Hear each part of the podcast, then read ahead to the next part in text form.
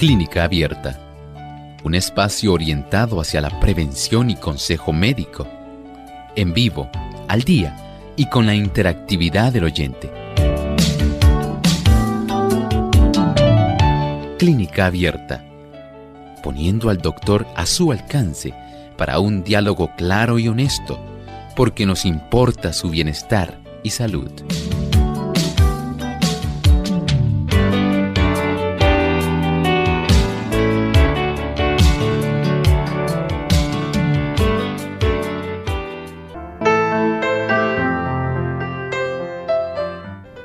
Se acumulan secreciones de las glándulas de meibomio a causa de un bloqueo en el drenaje de las mismas, conocido como chalación, o quizás usted ha escuchado más este término, orzuelo. Hoy en Clínica Abierta vamos a estar hablando acerca de lo que es la chalación y cómo se trata.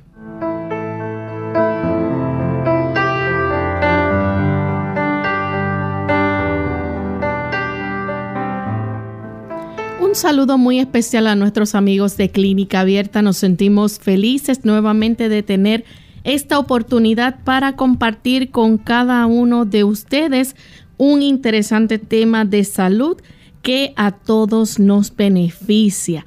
Así que esperamos que cada uno de ustedes esté listos ahí en su computadora, con su móvil, en su auto, en su oficina, donde usted esté disfrutando clínica abierta. Esperamos que este programa pueda ser de gran bendición y beneficio para cada uno de ustedes. Así que corra la voz, invite a otras personas a sintonizar también clínica abierta. Y queremos aprovechar para enviar saludos cordiales a todos nuestros amigos que nos escuchan en Nicaragua a través de Advent Estéreo, también Amiga Estéreo 98.5 FM en Matagalpa, Radio Impacto de Dios en Puerto Cabezas, Estéreo Redención 98.5 FM al norte de Nicaragua, también a través de Radio Nuevo Tiempo en Dinamba, Carazo, a través del 98.9 y también a través de Radio Nuevo Tiempo 103.3 FM. Tenemos a Radio Adventista Huaslala al norte de Nicaragua y Radio Cruz de la Corona en Puerto Cabezas. Así que a todos nuestros amigos en el país de Nicaragua es con una gran alegría y placer que les saludamos desde San Juan, Puerto Rico. Y no se nos puede quedar también Radio Adventista 100.5 FM en Chontales. También por Facebook, Radio Adventista Chinandega. Así que cada vez son más los enlaces que tenemos para poder conectarnos con nuestros amigos y que puedan disfrutar y sintonizar nuestro programa. Así que gracias a Dios que sigue abriendo las puertas para que a través de la tecnología más y más personas puedan enterarse de los beneficios de cuidar nuestra salud y cuánto nosotros debemos cambiar en nuestro estilo de vida. Contamos como todos los días con la buena orientación que nos brinda el doctor Elmo Rodríguez. ¿Cómo está, doctor?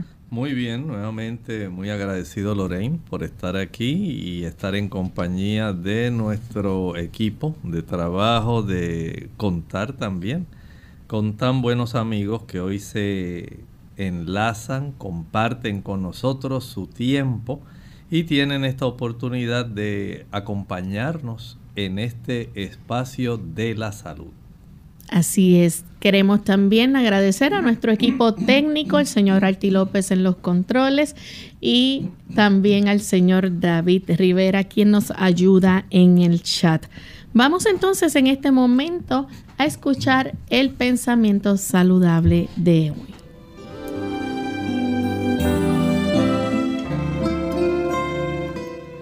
El trabajo físico no impedirá el desarrollo del intelecto, al contrario, los beneficios recibidos por el trabajo físico mantendrán el equilibrio de la persona e impedirán que la mente se sobrecargue. Los músculos realizarán el trabajo trayendo alivio para el cerebro cansado. Hay muchas jóvenes indiferentes, inútiles, que no consideran femeninos realizar trabajo físico activo. Es necesario que nosotros comprendamos que no solamente para las jóvenes, sino también los jóvenes, todos necesitamos comprender que el trabajo físico activo es indispensable para la conservación de una buena salud. Además de usted realizar algún tipo de ejercicio, si es que usted eh, está en ese tipo de actividad eh, diariamente, saca un tiempo, digamos, para caminar, trotar, nadar, ir en bicicleta, ir al gimnasio, y usted desea sacar tiempo para atender el huerto, limpiar su jardín, Hacer trabajo físico diariamente, eso es muy importante y eso le ayudará más de lo que usted se imagina para la conservación de una salud que sea equilibrada, una salud que sea armoniosa. Bien, con esto en mente vamos entonces a dar inicio al tema para hoy. Vamos a estar hablando acerca de la chalación, qué es y cómo se trata. Y quizás ¿Es la primera vez que usted escucha este término de chalación o puede haber escuchado más frecuentemente la palabra orzuelo? Y es que por lo menos aquí en Puerto Rico se menciona mucho orzuelo, ¿verdad? Quizás en otros países le dicen más como chalación. No sé si hay otra forma de llamarle, doctor.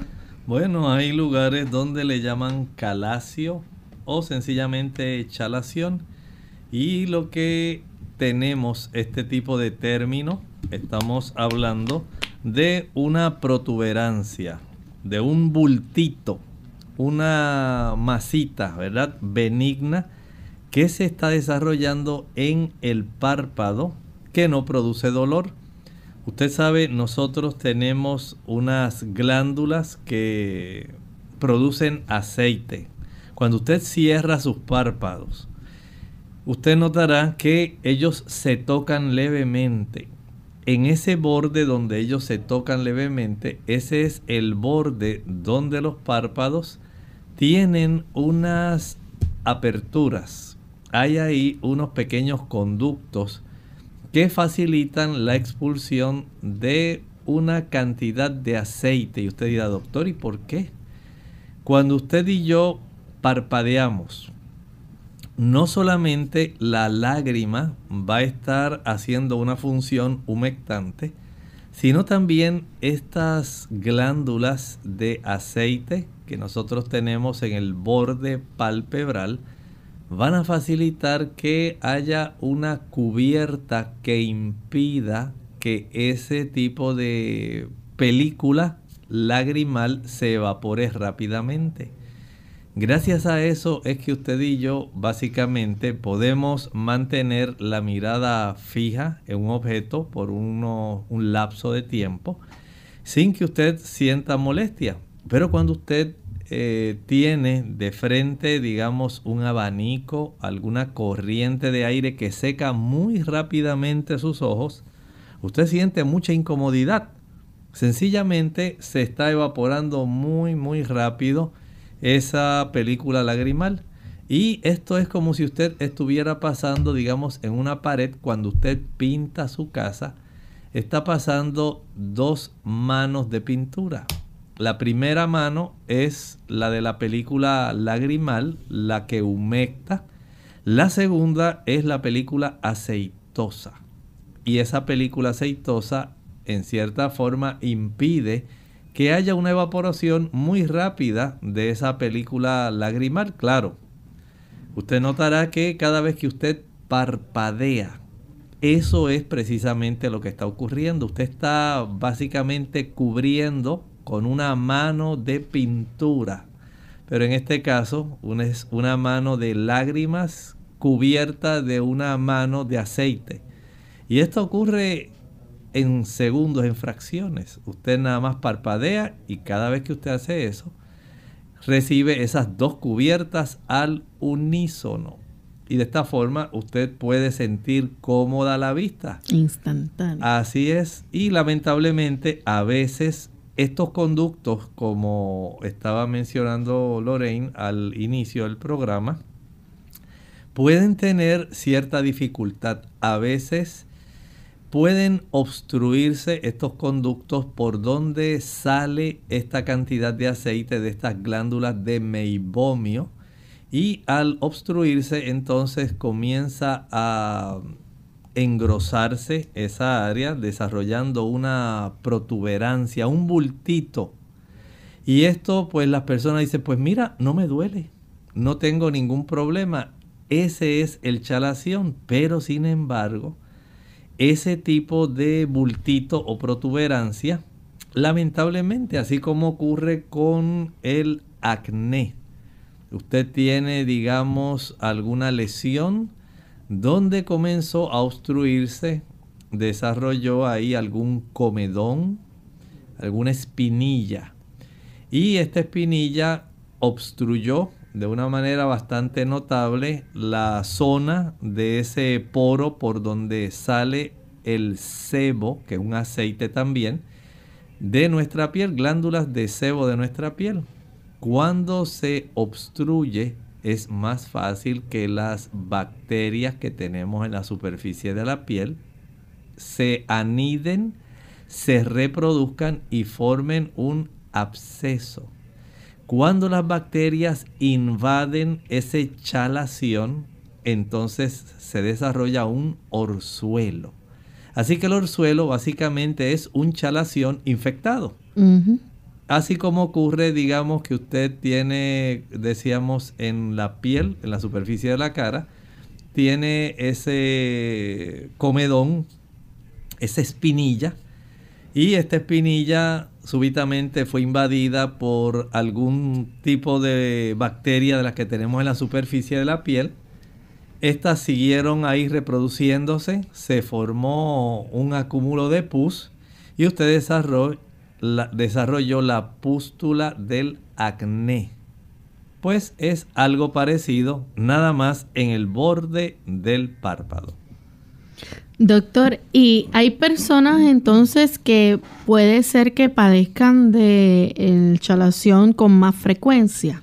Claro, hay algunas personas, digamos, que pueden sufrirlo, especialmente las damas las damas tienen una mayor probabilidad de sufrirlo que los caballeros. También los niños puede ocurrir con cierta frecuencia. Todo depende de algunos hábitos que tenemos y de acuerdo a estos hábitos entonces la frecuencia puede aumentar y esto puede contribuir a que esto se repita con cierta frecuencia a lo largo de la vida. Hay personas también que pudieran estar padeciendo, por ejemplo, de algunas otras condiciones y entonces sea frecuente en ellas que se desarrolle el chalación. Claro que sí, todo eso es eh, bastante posible que esto pueda desarrollar este problema. Piense por ejemplo en las damas. Usted sabe que a las damas les gusta ponerse rímel y le gusta delinear el ojo y que se le vea el borde del párpado para que se le vea mucha pestaña y se ponen ahí el rímel negro y se ponen el alargador de las pestañas para que se vea más gruesas y llamar la atención más. Ahí usted tiene una causa. Ese producto puede obstruir esa salida del aceite y facilitar el desarrollo del chalación. Eh, digamos, los caballeros están trabajando, están en el campo o están en la construcción, eh, les cae sudor en los ojos, ¿verdad? Porque chorrea abundantemente de la frente.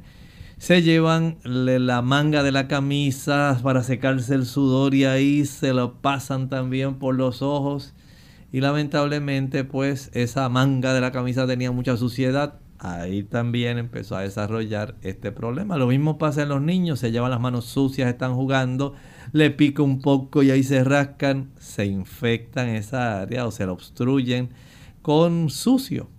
Y entonces se desarrolla el chalación y eventualmente el orzuelo. Bien, vamos a hacer nuestra primera pausa. Al regreso continuaremos con más de este interesante tema hoy, chalación.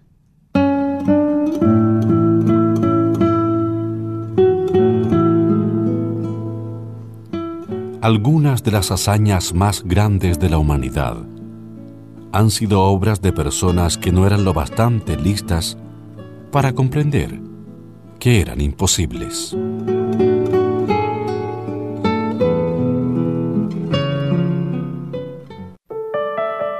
Dormir de 7 a 8 horas por noche, tomar vacaciones, dedicar tiempo a la recreación, disfrutar de un sano pasatiempo, involucrarse en actividades que renueven el organismo y ayuden a romper la rutina diaria. Eso es el descanso que tu cuerpo necesita.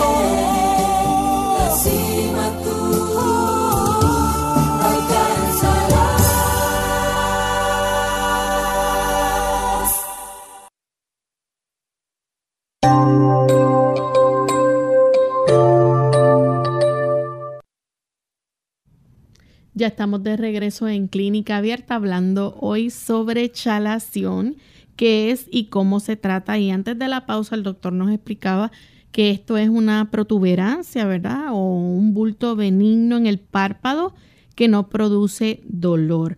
Pero también nos estaba diciendo, ¿verdad? Que eh, puede ser, aunque no es doloroso, si su tamaño crece, pudiera resultar un poco molesto. Este, y provocar quizás una incomodidad aún en la visión, como que la persona pueda entonces tener algún tipo de visión borrosa. Eh, doctor, esto se ve, nos estaba mencionando usted cómo las personas a veces eh, por tener quizás las manos sucias, estrujarse los ojos o rascarse, aún los niños pudieran eh, tener este tipo de infección, pero no es lo único. Hay personas, por ejemplo, que sufren de blefaritis. Sí, estamos hablando de una inflamación del párpado. Blefo quiere decir párpado. Itis, inflamación, inflamación del párpado. Y en estos casos, cuando se desarrolla la blefaritis, también puede desarrollarse el chalación, pero además hay situaciones donde las personas padecen de dermatitis seborreica. Y sí hay muchas personas que padecen de dermatitis seborreica que afecta también ese borde palpebral y pueden desarrollarse obstrucciones en esa área. Recuerde que hay un proceso inflamatorio en la seborrea, en la dermatitis, perdón, seborreica, y esto puede facilitar junto con el aspecto seborreico que haya una obstrucción más fácilmente. En otros casos puede ocurrir más bien por efecto de la rosácea. Ustedes saben que estas personas van a estar sufriendo una mayor sensibilidad en los pequeños, eh, digamos, las pequeñas arteriolas de la zona facial. Y estas arteriolas por múltiples razones pueden reaccionar y facilitar que las áreas de las zona facial se puedan eh, ver no solamente enrojecidas, sino también inflamadas. Y los párpados no escapan. Ellos también se pueden afectar. Así que hay condiciones, más allá de que la dama se puso el rímel, de que se puso tal vez hasta le cayó un poco de sombra en esa área, o algún tipo de maquillaje que es frecuente que esto les ocurra, el niño que se llevó las manos a los ojos, el caballero que se secó el sudor y eh, tenía la manga de la camisa sucia. Ahí usted tiene varias causas. Y aparte de esto pues condiciones como las que mencionamos, blefaritis, dermatitis seborreica o rosácea, todas ellas pueden eh, tener o dar este antecedente en que la persona pueda desarrollar un chalación y eventualmente si éste se infecta, se llena de alguna bacteria, se pueda desarrollar un orzuelo. Así que estamos hablando de ya una infección, un chalación infectado. Vamos a hablar entonces un poco acerca de los síntomas asociados al chalación. Eh, lo primero, ¿verdad? Que uno suele ver es esa protuberancia. Así es, esa bolita, como dice la gente. Usted tiene esa protuberancia, ese bultito ahí en el borde del párpado, que puede ser que el párpado se vea más enrojecido, que se vea más hinchado y hasta tenga ese efecto de hacer que se vea hasta un poco caído el párpado. Esto es parte del cuadro cuando la persona ha desarrollado esta obstrucción. Así que estéticamente, cualquier persona que lo vea a usted dice, ay, mira, te salió ahí. En algunos lugares le dicen perrilla y tienen diferentes tipos de denominaciones. Calacio, chalación. Es lo mismo. Está este tipo de obstrucción produciendo este proceso que es más bien en cierta forma eh, un abultamiento en sí.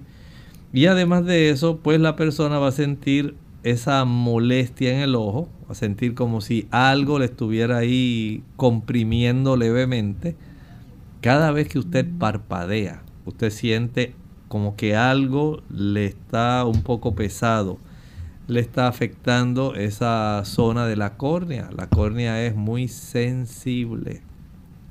En la córnea tenemos ciertas terminaciones nerviosas libres, gracias a las cuales usted, por ejemplo, cierra el ojo cuando alguien le sopla, digamos, alguna motita, alguna pestañita que usted le cayó ahí y ahí usted ve así y dice, ay, me molesta, me molesta y empieza a parpadear, a parpadear o la persona le sopló para sacarle cualquier motita que usted tuviera ahí en el ojo, usted enseguida, inmediatamente usted parpadea. Y es que hay esa sensibilidad, usted tiene esa delicadeza en esta área de la superficie corneal. Y ahora imagine cuando usted tiene un abultamiento. Y hay personas que este tipo de abultamiento les resulta bastante grande. Eh, que es bastante notable y algunos inmediatamente van al médico buscando ayuda. Mire doctor, mire lo que me ha salido, yo no esperaba que esto me pasara. Y esto, esto no se ve bien, doctor. Yo no sé qué será, pero nunca me había pasado esto y me molesta, doctor. Es algo terrible. Cada vez que parpadeo, siento ahí esa molestia que usted me tiene que ayudar. Así que, doctor, tiene que hacer algo por mí. A pesar de aparecer esa protuberancia, la persona, ¿verdad? Este, puede llegar a sentir algún tipo de presión también en el párpado. Efectivamente, así es. Ya sea que a usted le salga en el párpado del ojo derecho, en los párpados del ojo izquierdo, la molestia es evidente y generalmente ocurre más en, esa, en ese borde palpebral superior. Así que la cantidad de eh, protuberancia, el bultito que se desarrolle, más fácilmente hace que usted vea ese parpadito caído así y la molestia de que hay algo pesadito que le está afectando la zona de su córnea. La persona también esto le puede afectar la visión, puede llegar a tener entonces un tipo de visión borrosa. Puede ocurrir y es por lo mismo.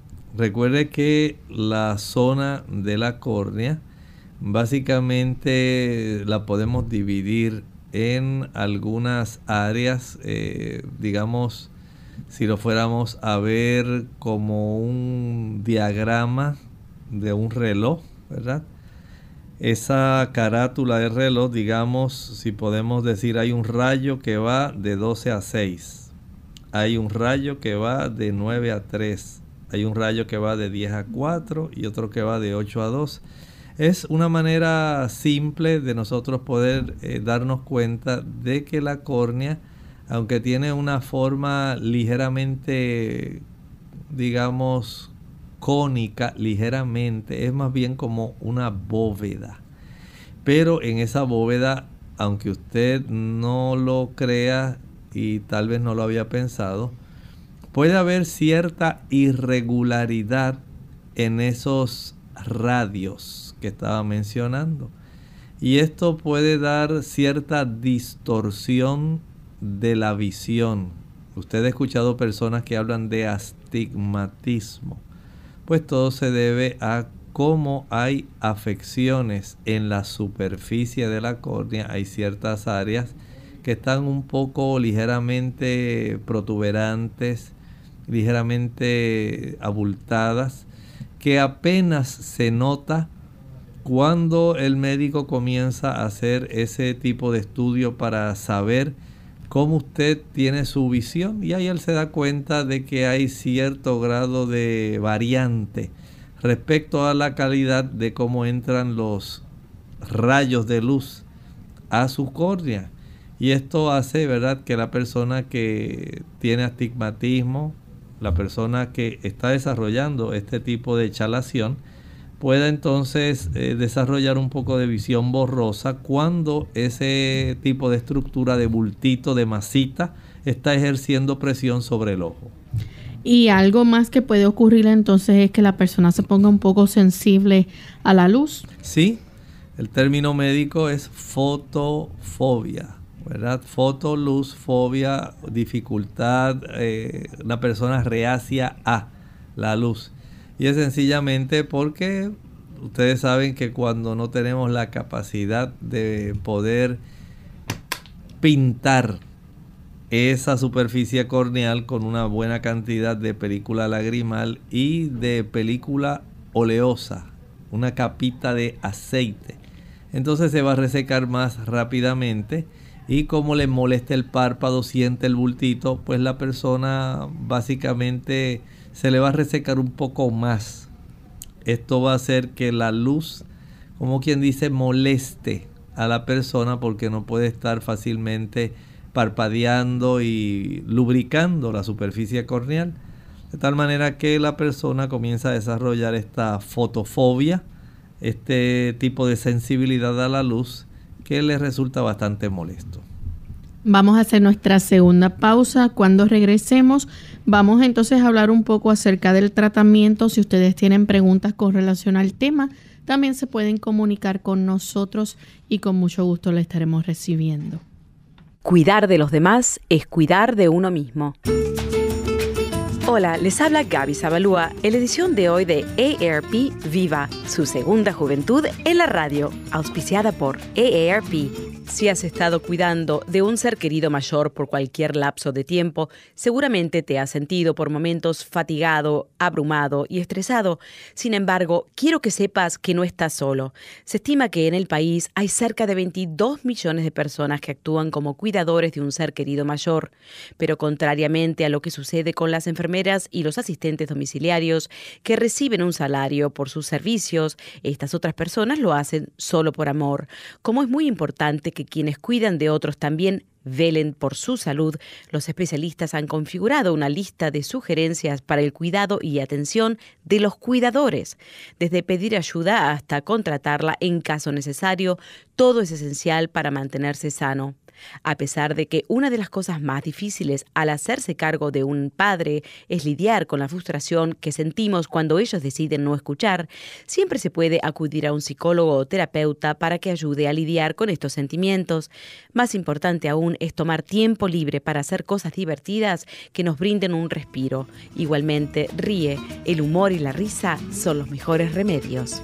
El patrocinio de AARP hace posible nuestro programa. Para obtener más información visita aarp.org oblicua viva. La armonía de la creación depende del perfecto acuerdo de todos los seres y las cosas animadas e inanimadas con la ley del Creador.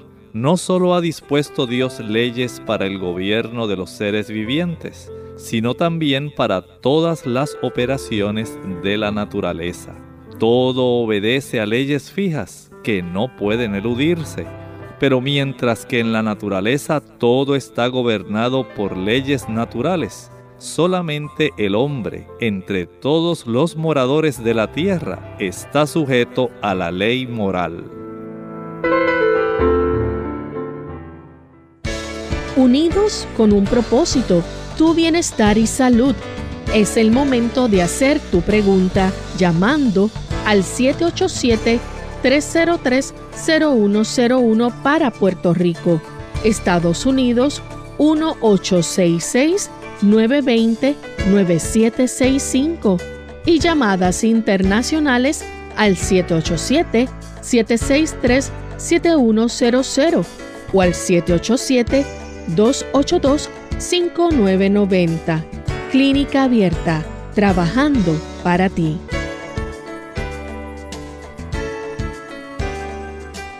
Clínica Abierta. Ya regresamos a Clínica Abierta, amigos, y hoy estamos tocando el tema de chalación.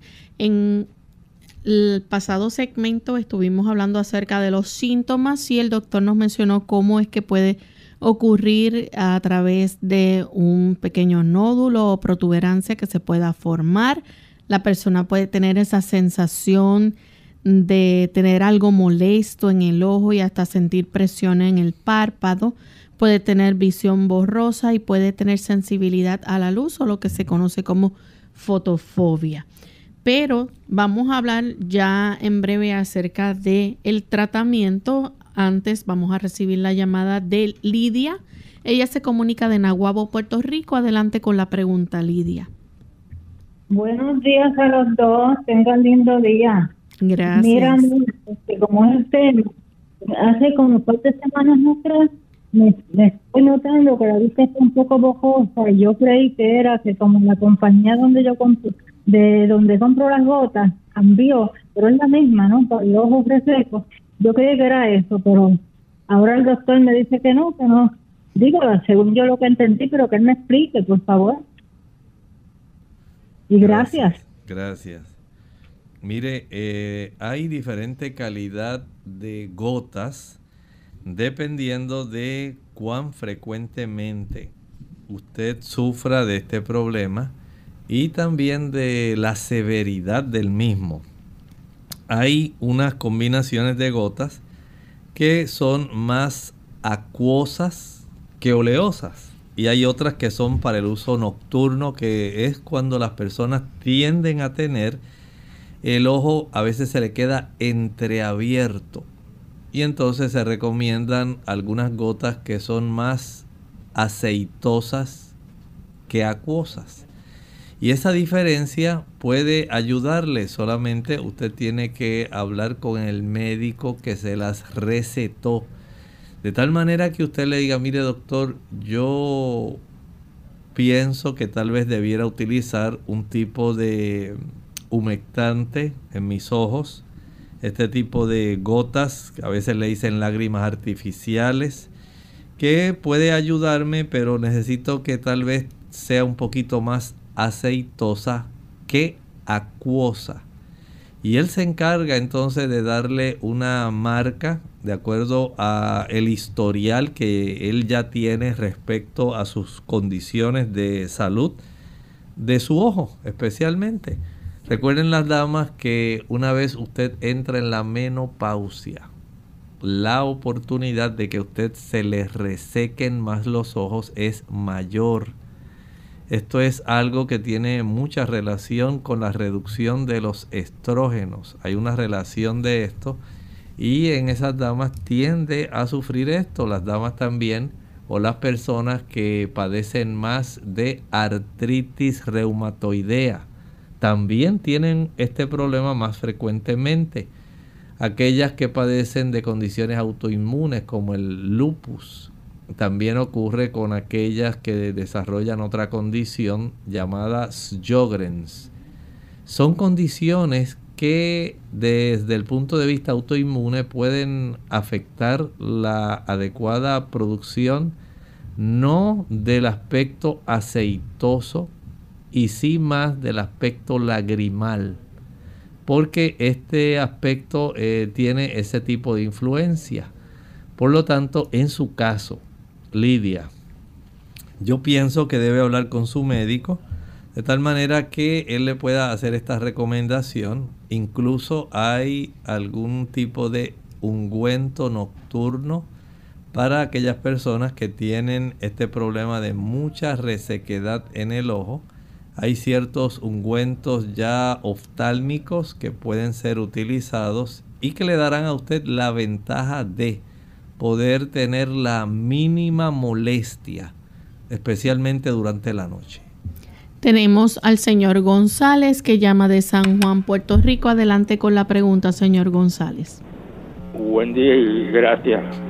Mire, yo duermo con una máscara esta de negras que se usan para tapar los ojos de la, de la luz de dormir. Este, y le pongo una servilleta entre medio. Este, eso es bueno o malo, esto para eh, por temor que abra los ojos durante la noche, algún insecto me pique o, o se me sequen mal los ojos, yo sufro de ojos secos y también quiero saber si se, se puede hacer una solución este, de agua de coco y aceite de coco para utilizar como botas. Gracias. ¿Cómo no? No, no es mala idea que usted ponga esa servilleta sobre ese antifaz que usted está utilizando para ayudarse a dormir en la noche. De esta manera usted minimiza esa infección, no, no hay problema. Nada más tenga el cuidado de que pues la servilleta la cambie cada noche. Y de esta manera usted minimiza que la servilleta se vaya a infectar. En cuanto al uso de gotas preparados especiales así, no, no se aventure a hacer esa mezcla de agua de coco con aceite de coco. Deje ese asunto tranquilo. No creo que haya problemas con el agua de coco, pero usar aceite de coco pues es muy denso y no sé si esos ácidos grasos pudieran irritar un poquito su ojo.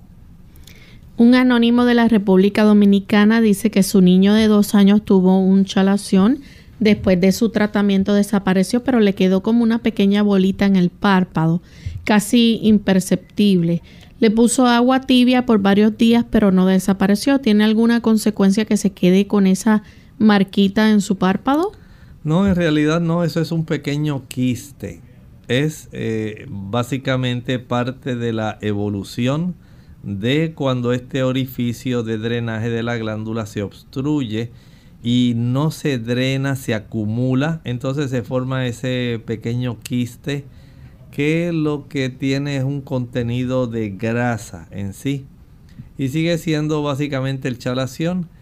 Esta remodelación que debe ocurrir a consecuencia del acúmulo de estas, ah, este tipo de aceite, de estas secreciones oleosas, toma tiempo y a veces eh, se torna ya de una evolución prolongada y los padres o la persona se preocupa porque usted se palpa y dice, mira, ahí está la bolita, ahí se ve Ahí tiene el bultito todavía. Ay, ¿cómo se le irá a resolver eso? Y usted ve que puede pasar un mes, dos meses. Y con el tiempo usted hasta se olvida y usted ve que eso se remodela completamente y un día ya no lo tiene. son sencillamente procesos que tiene nuestro cuerpo que facilitan el que se pueda eh, retornar a la normalidad esa área del tejido que una vez estuvo inflamada por este exceso de aceite y esto a veces no es tan fácil el lograr reabsorberlo y logra entonces desarrollarse este tipo de bultito que va a durar por un tiempo. Doctor, en algunas ocasiones quizás no es necesario llevar a cabo algún tratamiento porque el chalación puede desaparecer por sí solo en unos días. Es sencillo, sí, a veces puede ocurrir así, pero no todas las veces el chalación se va a resolver espontáneamente y entonces hay que recurrir a algunos tipos de tratamiento que pueden resultar útiles. Vamos a hablar entonces acerca de uno de esos tratamientos. Por ejemplo, la aplicación de calor puede ser factible en esta en, en este tratamiento del chalación. Claro que sí. Muchas personas lo que hacen es que calientan unas dos tazas de agua le añaden una pizca de sal. Recuerden que la sal ayuda cuando es en poca cantidad para evitar que se infecten. Porque usted va a aplicarse una toallita caliente o una compresita caliente. Sumerge la compresa en esa agua calientita, tan caliente que no se queme usted su párpado cuando usted se lo aplique. Ese es el calor máximo que va a recibir cada persona puede introducir, si ve que su dedo o el dorso del dedo se introduce y no se le quema, usted dice, ah, pues el agua está buena. Sumerja la compresa, la empapa bien en esa agua, la exprime un poco y la aplica sobre la zona del párpado afectado. Y eso va a ayudar para que este tipo de situación, este calor local, pueda reblandecer ese tipo de nódulo y facilite el drenaje de las glándulas que están obstruidas. Y esto es muy sencillito. Cada vez que usted sienta que esta compresita se está enfriando, usted vuelve otra vez, la sumerge en el agua caliente con un poquito de sal la exprime un poco, la aplica nuevamente y así lo va a hacer varias veces. Este tipo de tratamiento sencillo, muy eficaz, va a facilitar esa desobstrucción y ayuda para que usted acelere el proceso de la recuperación. Los masajes que se puedan aplicar en esa área con calor pueden beneficiar. Sí, pueden beneficiar algunas personas, este, incluso he visto personas que se friccionan hasta el dedo. Lo friccionan contra la ropa y cuando está bien calientito entonces se lo ponen y vuelven a hacer lo mismo. Básicamente lo que están tratando de hacer es ayudarse para que el masajito que se puedan dar en esa área con el calor entonces facilite esa desobstrucción de ese conducto, evitando entonces que la, el aceite quede ahí eh, produciendo el abultamiento, produciendo esta colección de aceite, de grasita, de tal manera que se desaparece la protuberancia. Es necesario en algunos momentos también el tener que usar antibióticos o antiinflamatorios. Claro, ya estábamos hablando hace un momento de cómo se puede desarrollar muy fácilmente a partir del chalación un orzuelo. En el orzuelo ya tenemos bacterias que han invadido al chalación y directamente ya el chalación se ha infectado. De esta manera, pues las personas se preocupan muchísimo cuando ven en el espejo y miran a ese párpado rojo y ven esa protuberancia y la persona dice, mira, casi no puedo abrir el ojo y miran así, dice, ay, qué feo me veo, no, no, no, no, no, no, mira, yo no puedo, no tolero esto. Déjame ir rápidamente donde el médico. Y entonces el médico le da para la molestia, la inflamación, para el dolor y le da también para la infección. Y de esta forma, básicamente con un antibiótico y un antiinflamatorio, básicamente podemos decir que en forma de pomada o de gotas oftálmicas, este tipo de problemas se puede resolver sin que haya consecuencias que puedan ser perjudiciales. ¿Será necesario en algunos momentos también las inyecciones de esteroides?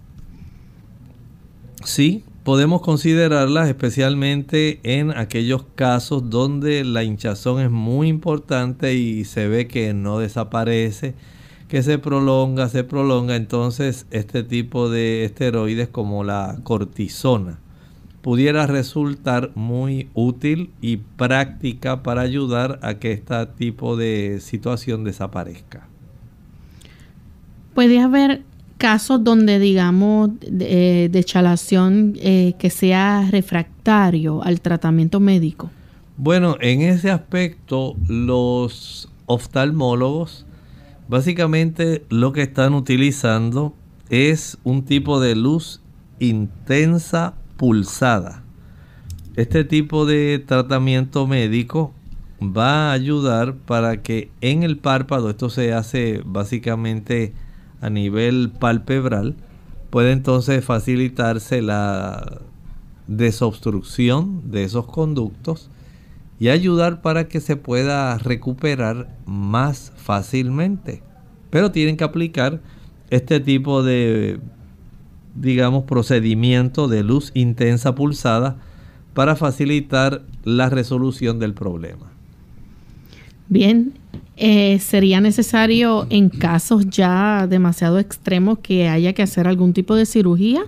Puede ocurrir. Sí, hay personas que aun cuando ellos han recurrido a todo el proceso sencillo, las compresas calientitas, han usado antiinflamatorios, han utilizado también eh, algunos tipos de antibióticos, inyecciones diversas, pero persiste el bultito entonces ya el médico dice, bueno, ya prácticamente hemos utilizado de todo. Vamos a tener que utilizar una cirugía de drenaje para sacar, extraer ese tipo de chalación. Y de esta forma entonces podemos decir que el médico le recomienda a la persona que se realice la intervención y por supuesto esto se hace en el quirófano con anestesia local. Estamos hablando de nuestros ojos, es algo muy sensible. No piense que como están tan externamente y usted ve todo, ya usted se las sabe todas. No es así. Usted por lo pronto lo que va a hacer es tener este conjunto de medidas y si usted nota que pasa el tiempo pero persiste, persiste su problema que le afecta la visión, entonces tenemos que ir al médico cuanto antes para que el médico pueda proceder. Él le va a decir dónde va a hacer todo este procedimiento. Doctor, para prevenir que ocurra el chalación, lo más importante es mantener una buena higiene en el área de los párpados. Esto es un paso sencillo. Claro, especialmente aquellas personas que padecen de blefaritis. Si ya usted tiene este historial de que sus párpados se inflaman, de que se pueden infectar, bueno, ya usted entonces tiene que ir con más cautela, con más precaución, tratando de evitar el que sus párpados puedan desarrollar este tipo de situación. Es necesario que usted aprenda a mantener una buena higiene palpebral. Nadie quiere estar padeciendo mensualmente de este tipo de abultamiento en sus ojos, aunque algunas personas, lamentablemente porque a veces la terquedad invade el ser humano otras la necedad, la persona dice, no, no me preocupa eso, si algo le tiene que pasar a uno. Y a veces piensan que eso pues le ocurrió una vez y fue algo casual. Pero en muchas ocasiones no es algo casual. Puede estar ocurriendo esto de una manera frecuente y no necesariamente porque la persona está haciendo ajustes para conformarse o comportarse de otra manera y el caballero pues ya no tiene el cuidado de llevar algún tipo de servilleta desechable para secarse el sudor, sino que dice, no, yo lo que tengo al alcance es la manga larga de mi camisa y con esa yo me seco. Bueno, es más probable que le siga desarrollando este problema, aunque no es el que el paciente desea ni el médico tampoco. Pero resulta esto en un es un tipo de prolongación de una situación que pudiera resolverse de una manera sencilla. Sencillamente usted pudiera prevenir, pero hay personas que les cuesta el poder cooperar con su propia salud. Así que es importante entonces esa higiene. Doctor, hay personas también que padecen, por ejemplo, de este tipo de, de como caspita en las en las pestañas y deben entonces también eh, mantener una buena higiene en las pestañas además pues del maquillaje que cuando las damas utilizan ¿cuál es la mejor forma de mantener esa área limpia? ¿Cómo, ¿con qué se debe limpiar? bueno esa zona sería más fácil utilizar por ejemplo un champú de bebé ustedes saben que la fórmula del champú de bebé Generalmente es bien simple porque los papás saben que lo que al niño le causa irritación, molestia, dolor, especialmente en sus ojos, es algo preocupante y va a hacer que ellos salgan a buscar ayuda.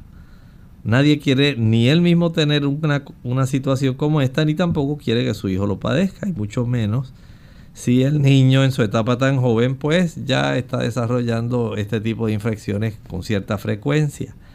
De tal manera que el médico le dice, bueno, consiga champú de bebé, va a empapar primero en agua un hisopo o un Q-tip y una vez ya esté empapado, añádale un poquito de este champú de bebé, proceda a cepillar la zona del ojo que está afectada, si es el ojo derecho o el ojo izquierdo. Y este tipo de fricción va a impedir que quede tan rápidamente, ¿verdad? Eh, esta situación se pueda resolver. Y no es necesario entonces eh, tener que estar sufriendo el problema de este borde de los párpados, igualmente las damas. Con ese jaboncito que usted se, digamos, se cepille como si fuera un cepillo dental. Lo que hace es el hisopo lo humedece, lo sumerge en ese champú y se lo fricciona, se lo fricciona, se lo fricciona, como si estuviera cepillando sus dientitos, pero lo está haciendo en el borde del párpado. De esta manera, por ejemplo, Lorraine, como cuando se desarrolla la dermatitis seborreica o esa caspita, ¿verdad? Que dicen las personas, pues es más fácil el que usted descongestione que impida la infección para que no se desarrolle el orzuelo. Y a la misma vez ese masaje puede facilitar que haya un mejor drenaje del aceite. Igual si la dama está ya se quitó su maquillaje, eh, usó algún tipo de delineador o algún tratamiento especial para las pestañas o algún tipo de color en esa área, una sombra, pues usted tenga a bien antes de acostarse, remover todo ese tipo de maquillaje que generalmente obstruye, obstruye estas pequeñas glándulas. Y por supuesto, usted no quiere que esto se esté desarrollando. Así que la forma más sencilla, tan pronto usted finalice la actividad o ya dice, pues ya me voy a quitar el maquillaje, hágalo bien, no lo deje para el otro día. Recuerde que durante la noche las personas dan muchas vueltas en la cama y a veces puede usted tallar su ojo contra la misma sábana de la cama, contra la almohada. Y esto puede llevar parte de, esa, de ese maquillaje a obstruir alguna de estas eh, tipos de secreciones. También se recomienda que las personas sigan una dieta rica en ácidos grasos omega 3. Recuerden que los ácidos grasos omega 3 son de esos ácidos grasos esenciales. Si usted utiliza una mayor cantidad de ácidos grasos omega 3, estos ácidos grasos van a tener propiedades antiinflamatorias. Si usted de esos que le gusta consumir ácidos grasos saturados, como cuando usted come, digamos, queso, si le encanta la mantequilla, si le gustan los huevos, si usted es muy fanático de la carne, ya sabe que la abundancia de estos ácidos grasos saturados va también a afectar sus glándulas de meibomio y pueden sufrir más fácilmente este tipo de inflamación y de obstrucción. La calidad de ácidos grasos es muy importante.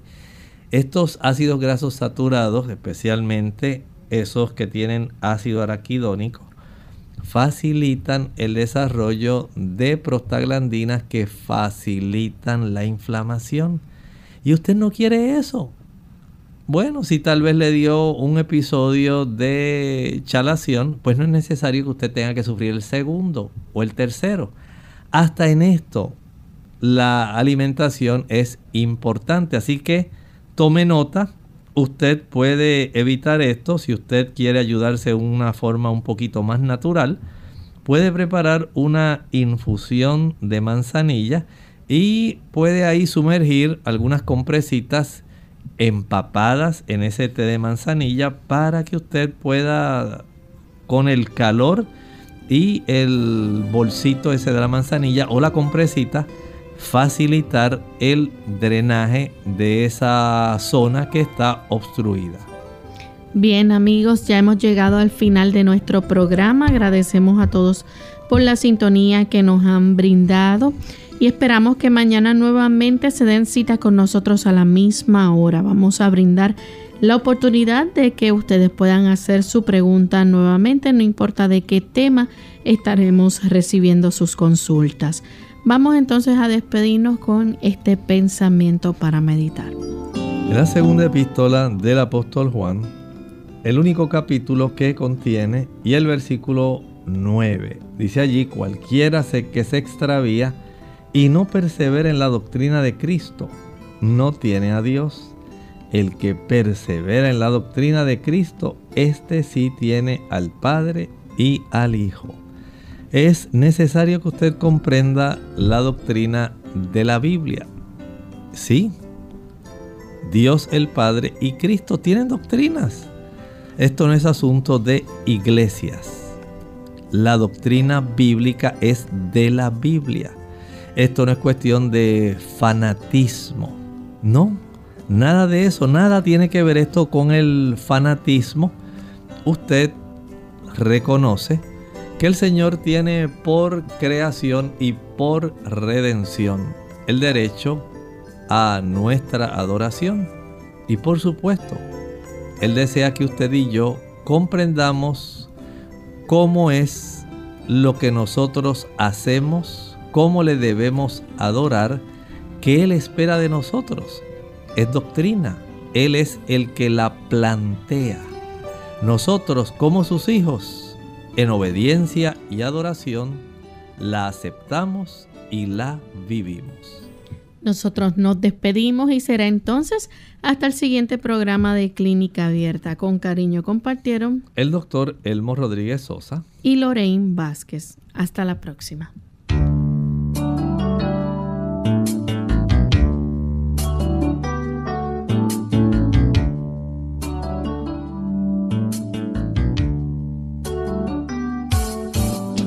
Clínica abierta.